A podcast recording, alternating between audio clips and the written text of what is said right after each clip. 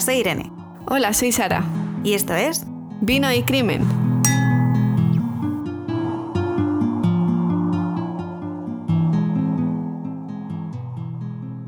Hola, Sara, ¿qué tal? ¿Cómo has pasado esta semana? Hola, Irene. Muy bien. ¿Y tú qué tal? Por aquí todo bien, la verdad. Cansada. Yo ya estoy cansada de la pandemia y tengo ganas de poder hacer cosas. Ay, Espero que en algún momento en el futuro, por favor, escuchemos estos episodios y la pandemia sea solo cosa del pasado. Pero sí, de por momento, favor. Ya, ya cansa, ya cansa y agobia. Agobia mucho el estar tanto en casa ya. Demasiado. Ya, ya, estoy para pegarme un tiro. Pero bueno, para que no os aburráis durante las cuarentenas o confinamientos varios, os he preparado un caso muy interesante. Y al contrario que de la semana pasada, que algunos de vosotros os habéis quejado, este caso sí está cerrado. Se sabe quién es el culpable y está a día de hoy en la cárcel. Bien. Y esta semana también. esta semana también nos quedamos en España, Venga. que parece que os ha gustado también. Hoy vamos a hablar del depredador de Castellón. Es el primer caso, o uno de los primeros casos, según un artículo del país, en los que se utilizó en España el perfilado criminal para atrapar a un asesino en serie. De hecho, estos crímenes sirvieron como detonante para crear la unidad de conducta de la Guardia Civil. Mm, curioso. ¿Te suena el caso? ¿El depredador de Castellón? Para nada. Pues a ver, si mi gato deja de hacer ruidos raros, podemos. Le está dando emoción al caso. Nos situamos en la España de 1995. Primera víctima. Sonia Rubio, una joven de 25 años, estudiante de filología inglesa. Llega a España, más concretamente a Castellón, donde residen sus padres, el 1 de julio de 1995. Venía de Londres. Sonia, según el documental de televisión española, de televisión española, venga, que televisión española Víctimas del Misterio, el depredador de Castellón, saluda a sus padres, deja la maleta en la cama sin hacer, sin deshacer, y se va con sus amigas. O sea, según llega como de, supongo que estaría trabajando en el extranjero o una, una especie de Erasmus, pues llega a su casa en verano y lo que hace es hablar, ver a sus padres tres segundos y se va con sus amigas de fiesta. Vamos, lo que yo también haría. Sí. La joven profesora decide salir de fiesta con sus amigos por Benicassin. Sonia no vuelve a casa. Los padres, preocupados, obviamente, lo denuncian a las autoridades. Normalmente, cuando una persona adulta desaparece, se, suelen poner, se suele poner en duda que algo raro haya, haya podido pasar, puesto que las personas adultas son libres de desaparecer sin decir nada a sus familiares ni amigos. Pero en este caso, la Guardia Civil se, se huele desde el primer momento que esta desaparición no es voluntaria, porque una persona que viene de pasar a pasar un verano con su familia y sus amigos se iría el primer día que llega. No tiene sentido. Efectivamente. Rápidamente la Guardia Civil se pone a investigar para intentar ver dónde se le perdió la pista a Sonia. Se ponen en contacto con los amigos de la joven, en ese momento desaparecida, para reconstruir el camino. Se concluye que el último sitio donde se le, ve con, vida es la salida en una discoteca de Castellón situada en los bajos del Hotel Orange. Nunca está en Castellón, así que no te sé decir dónde está. Y, pero creo que esa discoteca ya no existe. Bueno, desde 1995 hasta ahora pues ha pasado un cacho, pero creo que no existe ya. Sonia y una amiga, sobre las 4 de la mañana, deciden volverse a casa. Al no encontrar a nadie que les pudiese llevar en coche, se van andando. Sonia y su amiga andan unos cuantos metros hasta que cada una toma una dirección diferente para irse a sus respectivas casas. Y ese es el último momento en el que se ve a Sonia con vida. La Guardia Civil no encuentra pruebas ni testigos. Van pasando los días y la gente de Castellón se empieza a movilizar para encontrar a Sonia. Hay manifestaciones y colocación de carteles con fotografías por toda España, no solamente por Castellón. Pero la investigación sigue estancada. Sonia parece que ha desaparecido por arte de magia. Hasta algo menos de cinco meses después de la investigación, que se hace un descubrimiento terrible, que cambiará drásticamente la forma de investigar este caso. El 20 de noviembre de 1995, un cazador local encuentra en un campo cercano un cadáver momificado. La Guardia Civil, temiéndose lo peor, se despliega en la zona y comienza a investigar. El cadáver, según el documental, estaba irreconocible. Tenía la cabeza tapada por un cubo, algunas ramas por encima y tenía las extremidades unidas y la boca tapada con cinta aislante. Se podía deducir que era un cuerpo de una mujer que había sufrido algún tipo de violencia. Gracias a la ropa que llevaba puesta se puede identificar, tristemente, a Sonia. Madre mía. Por suerte, y digo por suerte, por falta de palabras, la investigación determina que Sonia no sufrió torturas o vejaciones. Sí que sufrió, sí que había sido agredida sexualmente, tristemente. La causa de la muerte fue la asfixia. Tenía una prenda de ropa atada al cuello, una prenda de ropa interior atada al cuello, ¿vale? Ese tipo de muerte se conoce como una estrangulación con lazo. O sea, que le habían estrangulado con su propia ropa interior. Madre mía. Yo personalmente, con este caso es que me siento súper, la verdad, demasiado identificada. Son- Sonia era una chica joven con toda la vida por delante que está empezando su carrera profesional, con amigos, y de la noche a la mañana se le quita la opción de todo. O sea, me siento, la verdad, súper identificada con este caso y me da Sí. muchísima pena. Pero bueno, eso es otra persona. Sigamos con el caso. Una de las pruebas más destacadas y que más llamó la atención fue la cinta aislante. Al parecer, la anchura de la cinta aislante que el asesino utilizó en este caso era una medida muy poco común. Tan poco común que cuando la analizan se dan cuenta de que este tipo de cinta no se comercializa en España. Como nota, así porque he investigado, digo, a ver cuál es, la, cuál es el ancho común de la cinta aislante en España. Bueno, pues es de 19 milímetros y la que se encontró en el cuerpo de Sonia era de 18 milímetros. Ostras, o sea, ya eso es al dedillo. Otro de los datos de la Guardia, que la Guardia Civil se da cuenta es que la zona en la que aparece el cadáver es bastante poco accesible, porque para poder transportar a la víctima hasta ese punto, el asesino debería disponer de un vehículo. ¿Vale? Se van como recabando pistas. vale. La investigación va progresando poco a poco, pero de momento no hay ningún sospechoso ni ninguna otra pista. A finales de enero y principios de febrero de 1996 se descubren los cadáveres de otras tres mujeres que a priori no se asocian con el caso de Sonia. Ahora, vemos por qué no se asocian. Vale. Que te veo la cara. Natalia Archelos Olaría, de 24 años, Mercedes Vélez Ayala, de 18 años, y Francisca Salas León, de 24. Todas muy jóvenes. Sí. Sus cuerpos son encontrados por funcionarios del ayuntamiento en un arroyo seco de Villarreal, por eso, por la zona de Castellón. Se descubren muy seguidos. Se descubre uno, a los dos días otro y a los dos días otro. Así como muy, muy seguidos pero no, tengo fechas exactas, no sé cuándo se descubrieron. Solamente sabemos que, pues eso, a principios, a principios de febrero. Los cadáveres se encontraron en un muy avanzado estado de descomposición, casi esqueletizados. Por lo que he podido leer en un artículo de Onda Cero, la policía pudo identificar a las mujeres gracias a sus huellas dactilares. Pues porque estaban irreconocibles. En este caso, si se crea un nexo de unión o posible unión entre estas tres víctimas. Todas ejercen la prostitución y están enganchadas a algún tipo de droga, que creo que es la heroína. Estas chicas llevan desaparecidas unos cuantos meses, pero por lo visto nadie había denunciado su desaparición. Volvemos, otra vez, a la misma triste historia. El estilo de vida de estas jóvenes, tristemente y muy injustamente, hace que se conviertan en personas invisibles, entre comillas. Hmm. Centrándonos más en las pruebas, las tres mujeres habían muerto por sofocación o asfixia y tenían manos y pies atados con su ropa interior. Una de ellas tiene una bolsa tapándole la cabeza. También habían sido agredidas sexualmente parecido el, el, modus operandi, ¿no? Pero, pero sin llegar a ser igual. Sí, muy buen dato, muy buena observación. Luego veremos por qué no es igual, 100%. Vale. Siempre te adelantas. me estaba esperando un poquito la pregunta, pero no me quería adelantar. no, luego vas a saber por qué. Luego vas a saber por qué. Seguimos. Más tarde se determinaría que estas tres mujeres habrían muerto entre agosto y octubre de 1995. Recordemos que se las encuentra en, enero y febrero de 1996. Aunque el modo de muerte era muy similar al de Sonia, la Policía Nacional, que es la encargada de estos casos, no lo relaciona con los de Sonia. Recordemos que el de Sonia lo llevaba la Guardia Civil. Al final se cree que el patrón de víctima es tan distinto, o sea, las chicas pertenecían a universos completamente diferentes, y en este último caso no hay cinta aislante, que es importante. Así que se descarta, descartan que estén conectados. Esta investigación avanza de manera paralela a la de Sonia, pero ya te digo, sin que sin conectarse, de momento. Para los, para los asesinatos de las tres mujeres, de las tres mujeres, las autoridades se centran en el mundo de la prostitución, los clientes, los chulos, vamos, lo típico, pues, pues el estilo de vida, de vida que llevan, por ahí han tenido que morir. Así que se centran en, en esa parte para poder encontrar a un culpable. Y la policía sospecha de un hombre, usuario supuestamente habitual de la prostitución callejera, llamado Claudio. Le detienen en enero de 1997. Ojo, cuidado, o sea, hemos pasado de verano de 1995 allá enero de 1997, ya han pasado dos años. Así que le detienen en, enero de 1997 como persona de interés en el caso de las tres chicas. Al parecer, Claudio conocía a una de las chicas. Su coche era similar a uno de los coches que rondaba la zona de prostitución callejera habitualmente. Y si os acordáis de la bolsa que tapaba la cabeza de una de las chicas, pues era de un supermercado o centro comercial de la zona y cuando se registra la casa de Claudio, se encuentran varias bolsas del mismo supermercado. A ver, lo de las bolsas es un poco cogido con pinzas, ya no, yo no voy a mentir. Pero esto vale para detener a un sospechoso. El caso de la semana pasada, pues mm, lo, lo corrobora. Claudio, camionero de profesión, siempre mantiene su inocencia. Pues pasamos a febrero de 1997. Recordamos, en enero se detiene a Claudio. Pues en febrero de 1997, un mes después de la detención de Claudio, aparece otro cadáver de otra joven en circunstancias muy similares. Este, en este caso, la víctima era Amelia Sandra García. Amelia se encontraba desaparecida. En este caso, los familiares habían denunciado cinco meses antes de que se encontrase el cadáver la desaparición de la joven. Más concretamente, el 14 de septiembre de 1996. Amelia volvía sola a casa de haber estado de fiesta en una discoteca. ¿Os suena? Sí.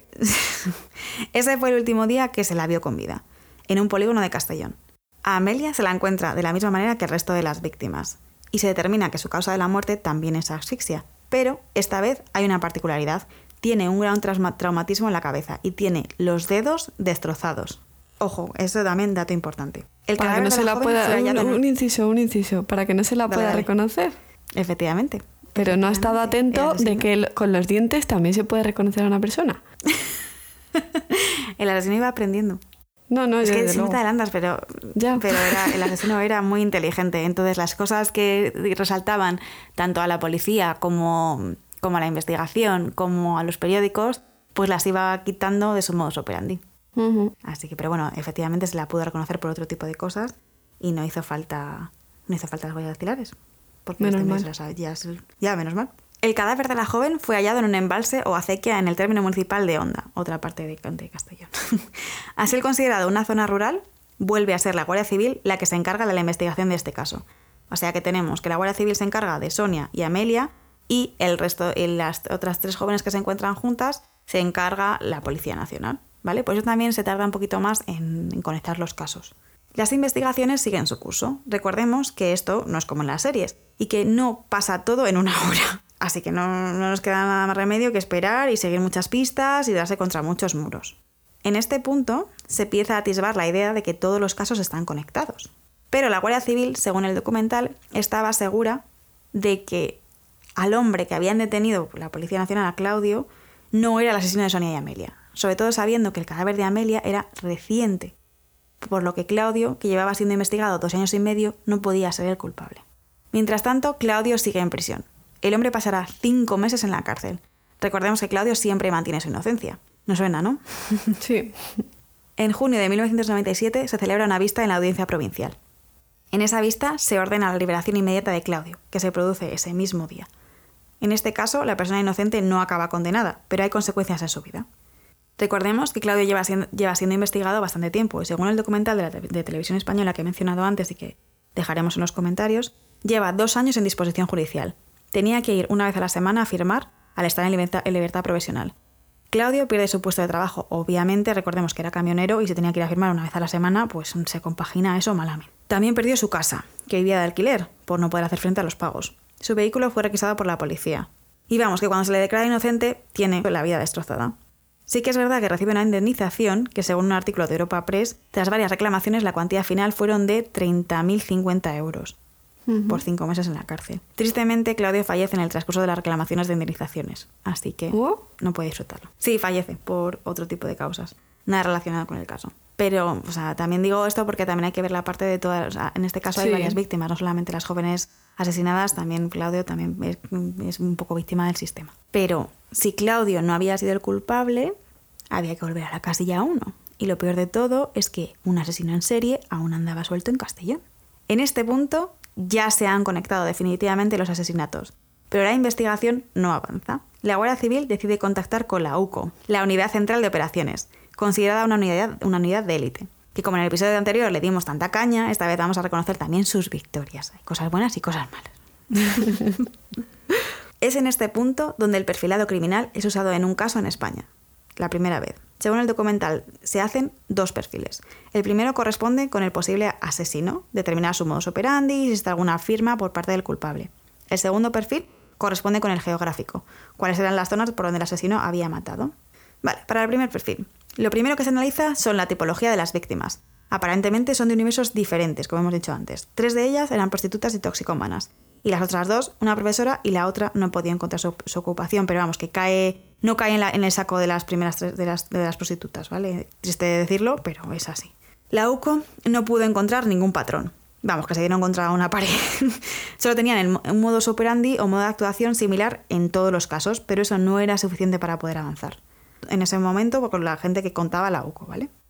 Respecto al perfil geográfico, todas las escenas del crimen se correspondían con zonas poco transitadas de los alrededores de Castellón. Vamos, tampoco mucho. Que tampoco sacaban nada en claro. Mm. Nada. Recordemos que hasta este momento en la historia del crimen de España no existía ninguna unidad que se dedicase a esto.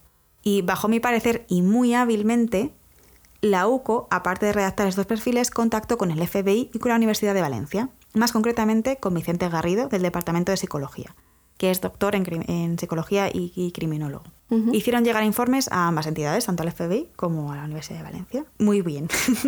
Esto da sus frutos. Como siempre, preguntar a un experto es bueno.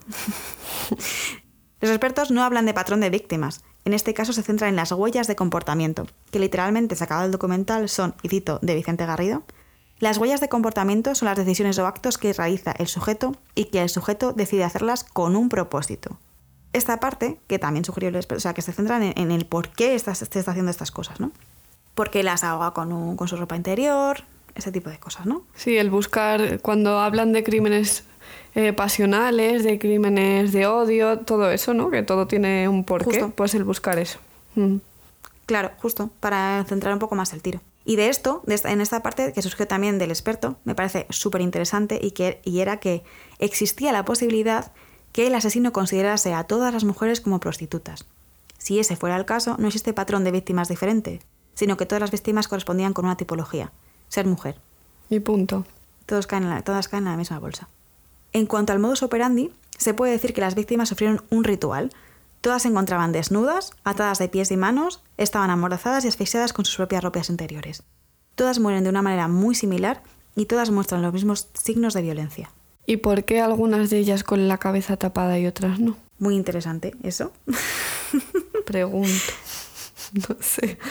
Pues eso no lo sé, la verdad, solamente he sabido, solamente he descubierto que eh, la primera y una de las tres que se encontraron juntas sí que tenían la, cara tapada. Sí que es verdad que todas ellas tenían, tenían ramas, su ropa puesta por encima, estaban como todas tapadas. Pero sí que había chicas que les le tapaban la cabeza directamente.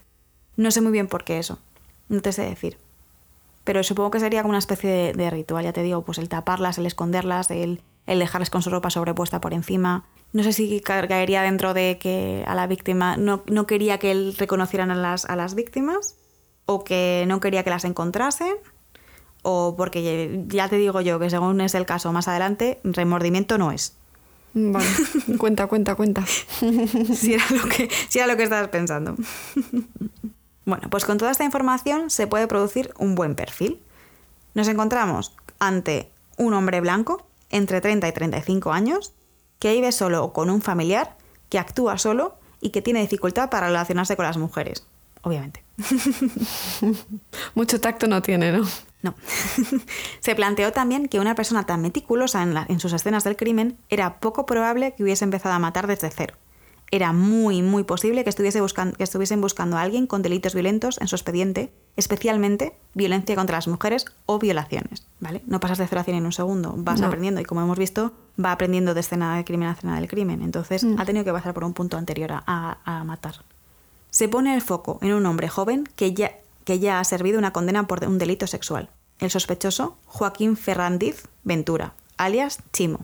Ahora es cuando os cuento la historia de Joaquín Fernández Ventura y, para conocer un poquito más de nuestro, en este momento, sospechoso. En 1990, Joaquín es condenado a 14 años de prisión por un delito de violación. O sea, había un delito de violación previo. Joaquín asalta a una joven que va circulando con una moto por la calle. El hombre le da un golpe con su coche a la moto. Tras la confusión, se ofrece a llevar a la joven al hospital. En este caso no he dicho el nombre de la víctima, ¿vale? Porque la víctima está viva. Entonces, mm, solamente no, para, respetar su privacidad, no voy a decir su nombre. Pues en vez de llevarla al hospital, pues otra la confusión que se ofrece a llevar a la joven al hospital, en vez de llevarla al hospital, como creo que ya solíais todos, la saca del núcleo urbano y la viola. Cuando estaba investigando esta parte, yo no hacía nada más que pensar en, por favor, que nadie se suba al coche de un extraño. Importantísimo, importantísimo, no subir al coche de extraño. Pero luego me venía a la cabeza Uber y Cabify y BlaBlaCar y pues eso que no hacemos más que subirnos a coches de extraños y en la gran mayoría de casos, en, ver, en la gran mayoría de casos nunca pasa nada. Pero por favor extremar todas las precauciones y no subáis a coches de extraños en la medida de lo posible. Y si tenéis un golpe, llamáis a la Guardia Civil y punto, no pasa nada. Y punto. a ver, que obviamente la culpa es, de, es de la persona que viola, pero hasta que eso no se solucione, el resto de la sociedad, pues tenemos que andar con mil ojos. Efectivamente. Ya sabéis, llamar a la policía cuando hay un niño gritando y cuando tengáis un golpe llamar a la Guardia Civil o a la policía. Importante. bueno, seguimos con la historia. Seguro que todos estáis pensando, pero bueno, si a este hombre se le condenó a 14 años de cárcel en 1990, ¿cómo puede ser sospechoso de un caso que se cometió en 1995? Eso mismo no, la matemática no cuadra. No. Pues esa es la clave. Joaquín, a partir de ahora le voy a llamar Chimo porque es bastante más corto, solo se relacionaba con los funcionarios de prisión cuando estaba en la cárcel. Era un preso modelo. Leía, jugaba al ajedrez, se sacó la selectividad, así que sale a la calle antes por su buen comportamiento. Solamente cumple 5 años de su condena, de la condena total, que eran 14. Qué, casualidad que sale para 1995. Pues mira, no es casualidad, es que tres meses después de que este hombre sale de la cárcel, empiezan los asesinatos. Tres meses. ¿Qué sabemos más del sospechoso? Las investigaciones de la Guardia Civil revelan que Chimo tiene dos caras. La cara que muestra en sociedad como un joven ordenado, trabajador e hijo modélico. Vivía con su madre y con su hermana y trabajaba en una compañía de seguros. Nunca nadie tuvo una queja de él en su entorno. Todo eran buenas palabras. Todo. Su cara oculta, que solo muestra en entornos donde no se, no se le conoce, pues es la de un psicópata, agresivo y violento. Esto a mí me fascina. ¿Cómo puede llevar una persona una doble vida tan marcada? Total, total, total. Es que por eso me quedo, me quedo callada por eso, porque digo, joder, en algún momento, en alguna discusión familiar, en algún que todo el mundo discutimos, todo el mundo tenemos nuestros cabreos, ahí no le no ves de decir, joder, qué mal genio tiene este cuando se cabrea o no sé, por algún momento eh, flaquearía, pues no. O sea, hmm. es que es increíble. Pues mira, como pues mira, justamente hablando de esto en el ámbito en el ámbito familiar. Y como se ha visto en otros casos similares a este, la relación de Chimo con su madre pasa a deteriorarse cuando sale de prisión y según el documental la maltrataba tanto física como psicológicamente, a la madre y a la hermana. A las dos las maltrataba. sí, pero anteriormente era brillante. Hmm. No, y las tenía tan sumisas que luego hacían lo que él decía. Y nunca se habló de malos tratos fuera de la casa. Así que la mente familiar sí lo sabía, pero el resto aún así estaban sometidas. Así que. Otra de las cosas que llaman la atención a los investigadores es que los asesinatos se han producido en periodos de tiempo donde Chimo no tenía pareja sentimental estable. O cuando se ha producido una ruptura con una pareja. Qué casualidad. Ya pagaba a otra al pato. Que no digo que lo tuviese que pagar la, la exnovia, pero. no, ya, pero que aún así no, debería pagarlo nadie, pero que efectivamente. justamente coincide. Más adelante, en la investigación se descubre que Chimo odia a las mujeres. No hay ninguna sorpresa ahí. Se descubren diarios de cuando tenía 15 o 16 años donde describe, escribe todas sus fantasías y frustraciones cuando era rechazado por una mujer o no podía someter o tener el control sobre una chica. Apuntaba maneras ya desde pequeño. Claro, este tipo de cosas es que no surge de la noche a la mañana, siempre suele haber como unas cosas previas, unas señales. Y en este caso, pues estaban ahí. Lo que pasa es que nadie las descubrió. En este momento, todos los ojos están puestos en este hombre. Para más Inri, en febrero de 1998 sucede lo siguiente. En una zona de fiesta de Castellón, un residente de una zona cercana a la zona de discotecas escucha gritos que proceden de la calle. El vecino sale corriendo a ver qué pasa y se encuentra con Chimo intentando estrangular a una mujer en su coche. El vecino, que asumimos que estaría flipando, si como se ha quedado sola en este momento, Total. se, dirige al coche, se dirige al coche de sospechoso. Con toda la calma del mundo, Chimo sale del coche y le dice al vecino que no se preocupe que es su novia y que le había pillado poniéndole los cuernos y que están discutiendo. ¡Ojo a la frialdad! Que te pillan intentando cometer un crimen y te sale ahí un discurso de en plan de no, esto está pasando esto, no te preocupes, tal. O sea, para intentar convencer. No te preocupes, la estoy estrangulando porque me ha puesto los cuernos, pero no te preocupes, tú vete a tu casa tranquila. Claro, la chica estaba ya a punto de, desmayarse. Es que me quedo blanca, o sea, es que me quedo blanca. Pues este hombre, el vecino, siguió tu consejo y acaba llamando a la policía. Bien. Muy bien, así me gusta. Y la policía interviene. Pero Chimo suponemos que ya se ha ido de la escena porque no se le detiene en ese mismo momento. A los pocos, tampoco voy a decir el nombre de esta chica porque también está viva, así que no voy a decir ese nombre. a los pocos días se presenta en comisaría. Porque lo malo de este hombre es que, aparte de psicópata, es muy inteligente. En dicha comisaría preguntas que si tiene alguna denuncia, que porque tenía miedo como, como que su ex le hubiese denunciado por una pelea que habían tenido, para ver qué sabía la policía y para ver dónde, en qué punto estaba. Viendo venir que podían encontrarle por sus antecedentes, descripción o por lo que sea, él da el primer paso. La policía en este punto le dice que no se preocupe, que no hay ninguna denuncia contra él y que se puede ir. Pero, antes de que digas nada, pero la policía y la Guardia Civil no son tontas. Se están montando en este mismo momento diferentes dispositivos de vigilancia para seguirle los pasos a Chimo. Necesitan pruebas físicas de que él era el culpable. Los dispositivos incluyen el seguimiento del sospechoso, con especial interés en los fines de semana a altas horas de la noche, cuando él se quedaba solo en las zonas de fiesta, y también incluyen la infiltración de varias mujeres guardias civiles en los entornos de fiesta donde el sospechoso le gustaba acudir. para intentar sacar más información sobre su modus operandi o incluso actuar de cebo. Con perdón, con dos cojones. Sí, sí. Yo también lo pienso, ¿eh? Yo también lo pienso porque al final eh, ese tipo de cosas, de infiltraciones, pues hay veces que salen bien y hay veces que salen mal. Y hay veces que te solo. y aunque tengas un entrenamiento de guardia civil y sepas de defensa personal o sepas pelear, hay veces que la suerte también influye. Suerte. Pero en este caso, influye la suerte. Y los agentes la tienen. El 12 de julio de 1998, una mujer sale de una discoteca. No es una de las de la Guardia Civil. Luego diría una de las de la Guardia Civil que es que él le prefería rubias y las de la Guardia Civil eran morenas. Ah, qué Así casualidad.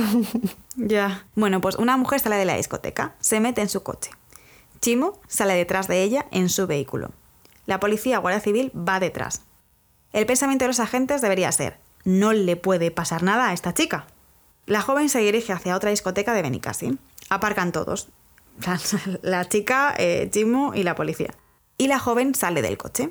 Los agentes se encuentran a una distancia prudencial de toda esta escena para que no se les pie el otro de que le están siguiendo. Ven lo que está pasando, pero no ven bien todos los detalles. Chimo, cuando estaban ya aparcados, sale del coche también y al ver que la chica se había ido, se acerca al coche de la chica. Y los agentes le ven agacharse cerca de ese coche. Los agentes no lo saben, pero Chimo estaba quitándole el aire de las ruedas del coche a su objetivo, a su víctima. La joven sale de la discoteca y se mete en el coche, suponemos que se dirige a su casa, y los agentes se dan cuenta de lo que Chimo había hecho. Con las ruedas deshinchadas y pasando por una zona de obras, el coche de la chica tiene un accidente y vuelca. Chimo, que convenientemente iba detrás conduciendo, aparentemente como buen samaritano, se baja del coche para ayudarla. Y así es como él actuaba. Tenía un accidente, como la primera operación, que tuvo un accidente con la moto y luego se la, la llevó y se la violó, pues actuaba así. Pero en este caso, el coche que iba detrás de Chimo era un coche de la Guardia Civil. Con mucha perspicacia, paran en la escena del accidente y uno de los agentes se ofrece a ir con Chimo al hospital, que ya había ofrecido a la chica ir al hospital, para llevar pues, a la joven que, estaba, que tenía algún tipo de lesión del, accidente. Así que se meten en el coche con Chimo. o sea, está Chimo, la joven y un agente de la Guardia Civil. Y se dirigen, obviamente, como hay una persona extra que no está contando Chimo con él, a un al hospital más cercano. Yo pido, por favor, que si algún día me pasa algo, que se meta conmigo en el coche una, una, una agente de la Guardia Civil. Totalmente. Es como el ángel y la guarda esta mujer, mm. ¿sabes? En realidad. Así que piénsalo en un momento, es que si no llega a estar la Guardia Civil allí y se sube al coche, la joven habría sufrido posiblemente o sea, el mismo destino que las primeras víctimas, habría muerto. Mm. Sin embargo, acaba en un hospital y no en un descampado. Menos mal. Habiendo sido un testigo la Guardia Civil de este intento de secuestro, se decide detener a finales de julio de 1998 a Joaquín Ferrandiz como presunto autor. Joder. es que los nombres siempre me pasa. bueno, pues se le detiene como presunto autor de los cinco crímenes. Pero hay que encontrar pruebas para poder mantener esa acusación. Se procede entonces al registro del domicilio de Chimo. Voy a llamarle Chimo ya porque no quiero volver a decir su nombre entero. Más corto y mejor. sí, sí, sí. Se encontraron obviamente varios periódicos donde se hablaba de sus víctimas. Como ya sabemos que esto es un básico en un asesino en serie, ¿no? Periódicos de todos los asesinatos que ha cometido, ahí, mm, check. Pues ahí son, como los trofeos. Hmm. Sí, Sí, sí, sí. También se encontró la cinta aislante del tamaño tan poco común que mencionábamos al principio del episodio y que usó con Sonia y también se encontró el tapón de la rueda de la última joven que había intentado atrapar. Que esto está muy bien porque al final la, palabra de la Guardia Civil y de la policía es válida, es, autoridad, pero si encima tienes una prueba física que dice, que confirma lo que tú estás diciendo, pues extra bien. Mm. Ya, tienen, ya tienen las pruebas físicas, pero Chimo en un principio dice ser inocente. Como las pruebas que le apuntan directamente a él, acaba reconociendo que fue el autor del crimen contra Sonia Rubio, la primera víctima. Pero el resto dice no acordarse. Porque es que no puede decir que no, porque es que la cinta es la misma y no se encuentra en España. Entonces, como es que esto tienes que decir que sí. Estaba como intentando, ¿no? Daba poquita información como diciendo, bueno, pues esto lo voy a reconocer, pero el otro, los otros no tengo ni idea, ¿no? Como no tenéis pruebas suficientes contra mí, pues, pues ya está. Pero gracias a la labor de la Guardia Civil y del experto criminólogo, Chimo, toma apunta su nombre otra vez, pero voy a decir Chimo, acaba reconociendo los cinco crímenes de los que es sospechoso. Va contando todo lo que ha hecho poco a poco. La Guardia Civil le lleva a diferentes escenas del crimen para que les cuente todo. Para sorpresa de la investigación, Chimo ha ido aprendiendo, lo que hablábamos antes, de los asesinatos. Ha ido evolucionando para intentar mejorar, entre comillas, su modus operandi y ponérselo más difícil a los agentes. Y como hemos dicho antes, recordamos, solo usó la cinta adhesiva tan extraña en el primer caso y cuando se dio cuenta, porque la prensa, la investigación, que, no, que eso se podía, le podía inculpar, dejó de usarla. Los siguientes casos se puede reconocer la víctima por las huellas dactilares, pues, dejó de, pues dijo la, en la siguiente no se reconoce por las huellas dactilares. Y así que Amelia, que es la, la última, le destroza los dedos. Así que va aprendiendo. Encima de ser asesino en serie psicópata, es inteligente. Tenía un coeficiente por encima de la media. Que eso es muy malo para los asesinos en serie. sí. Sí que es verdad que esto último de los dedos, para que no se reconociesen las, eh, las huellas dactilares, no, Chimo no, no, no reconoce. Porque no reconoce que haya tenido algún tipo de acto cruel con sus víctimas. Esto último, o sea, por no entrar dentro de su confesión, pero suponemos Ah, que es por eso. Que, que violar, violar y matar no es nada cruel, ¿no? Claro, esto me parece súper gracioso porque es como todos los asesinos en serie que de los que hemos estado hablando últimamente, como que tienen una línea que no quieren cruzar. ¿No? Es como, sí, yo mato a asesino y violo, pero, pero tortura no. ¿Sabes? Es como, me parece súper interesante dónde esa gente dibuja la línea. Ya. Solo nos queda saber por qué eligió a estas víctimas. Pues resulta que las conocía a la mayoría. A Natalia Archelos, Mercedes Vélez y Francisca Salas, recordemos que eran las, tres que se encontraron juntas, las conocía porque Chimo era cliente de la prostitución, callejera.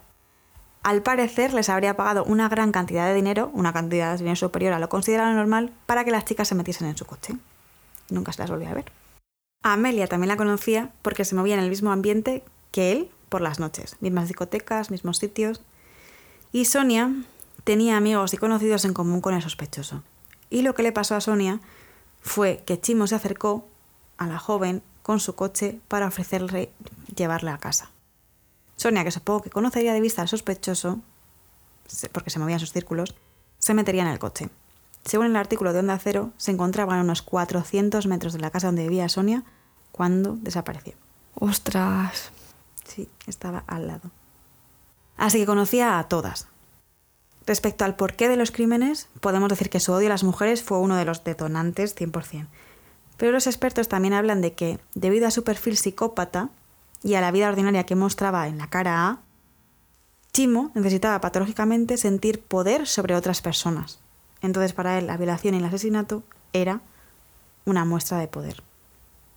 Finalmente, o sea, esto me fascina, no sé cómo, cómo- funciona la, mente de esta gente. No, es sé, que yo no funciona.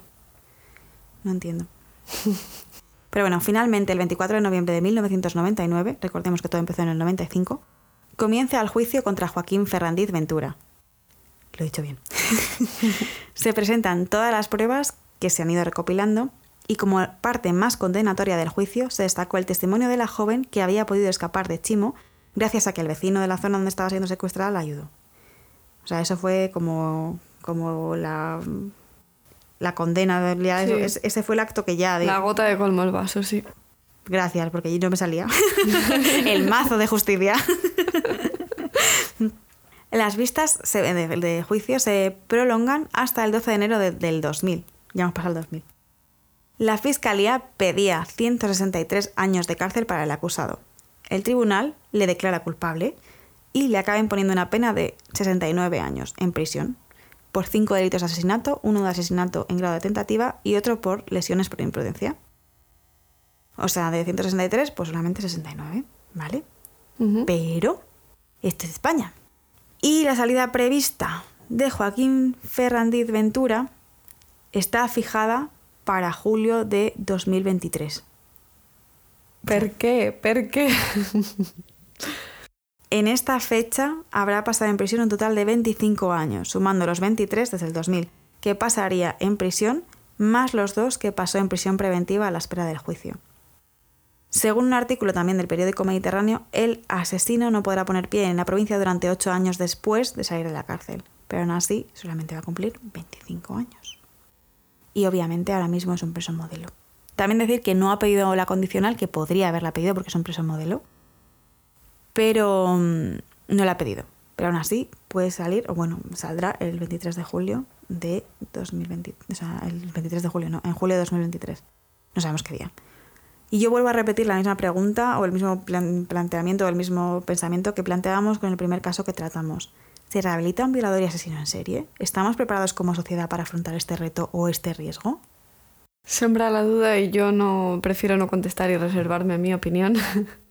Lo que sí te quiero comentar sobre este caso, que no te quería cortar antes, es que eh, tú fíjate cuando has empezado con las medidas de la cinta aislante, como comentabas que Sonia venía de Londres, digo, viene alguien siguiéndola de allí, ¿sabes? Pues alguien, yo que sé, que... No sé, digo, medidas extrañas, bueno, pero no, no, o sea, es que no me lo esperaba para nada. Es un caso, a ver, sí que es verdad que el asesino de la baraja que hablamos en el primer caso, todo está como muy concentrado, todas las víctimas. Pero estas víctimas están, el del depredador de Castellón, están como muy espaciadas temporalmente. Entonces, puede ser que se haya llevado una línea de investigación de que alguien vino siguiendo a Sonia, por eso la cinta aislante. Pero al final, con toda la investigación y cuando se, descubrió el cuerpo de Amelia, ya 100%. Los dos casos, el de Sonia y el de Amelia, siempre estuvieron conectados, siempre estaban relacionados. El de las otras tres chicas, no. Era lo que no relacionaban. Mm. Sí, pero entonces yo entiendo que pasaría la investigación por todas las fases, hasta que pues pudieron determinar que gracias al perfil criminal que se hizo en España la primera vez, que muchas veces decimos, pues es una mierda, no sirve para nada, porque tal, pues mira, es que en este caso centró el tiro sí sirve, sí sirve. Mm. Así que gracias a este caso se creó la unidad de perfil de, de conducta de la Guardia Civil. Ese fue el detonante. Muy bien es mierda porque muchas chicas murieron, pero gracias a esto pues se ha creado también una parte, un cuerpo especial. Y gracias a su gran labor, porque oye, hay, hay muchas cosas, muchos rasgos y demás, muchos detalles que nosotros a lo mejor no podemos apreciar en ciertas personas y ellos analizan todo, hasta el número de parpadeos en una conversación. desde luego, desde luego. No, y que está muy bien. Igual que la semana pasada le dábamos un tirón de orejas a la UCO, en este caso, pues le, le hablábamos completamente, porque lo de consultar a los expertos, sabemos que en España no está. Lo de consultar a una persona que sepa más que tú no se lleva muy bien. No se muy bien. Pero en este caso, pues oye, ningún orgullo y vamos a, hacer, vamos a poner toda la gente que pueda aportar algo que aporte. Totalmente. eso yo, mm. eso es la parte que más, que más me ha gustado del caso, dentro de lo mierda que es, como ya he dicho. Pero bueno. Así que, y bueno, ¿qué te, ha parecido? ¿Qué te ha parecido todo? Pues la verdad que el caso, muy bien. Mm, el resto de datos, no tan bien. O sea, no lo había escuchado. Luego cuando me has dicho el nombre de la, de la víctima, de Sonia, me quería sonar. O sea, el nombre del asesino como tal no me sonaba, pero luego me quería sonar. Y, y a ver, yo bien porque tiene final de que se le cogió, ¿vale?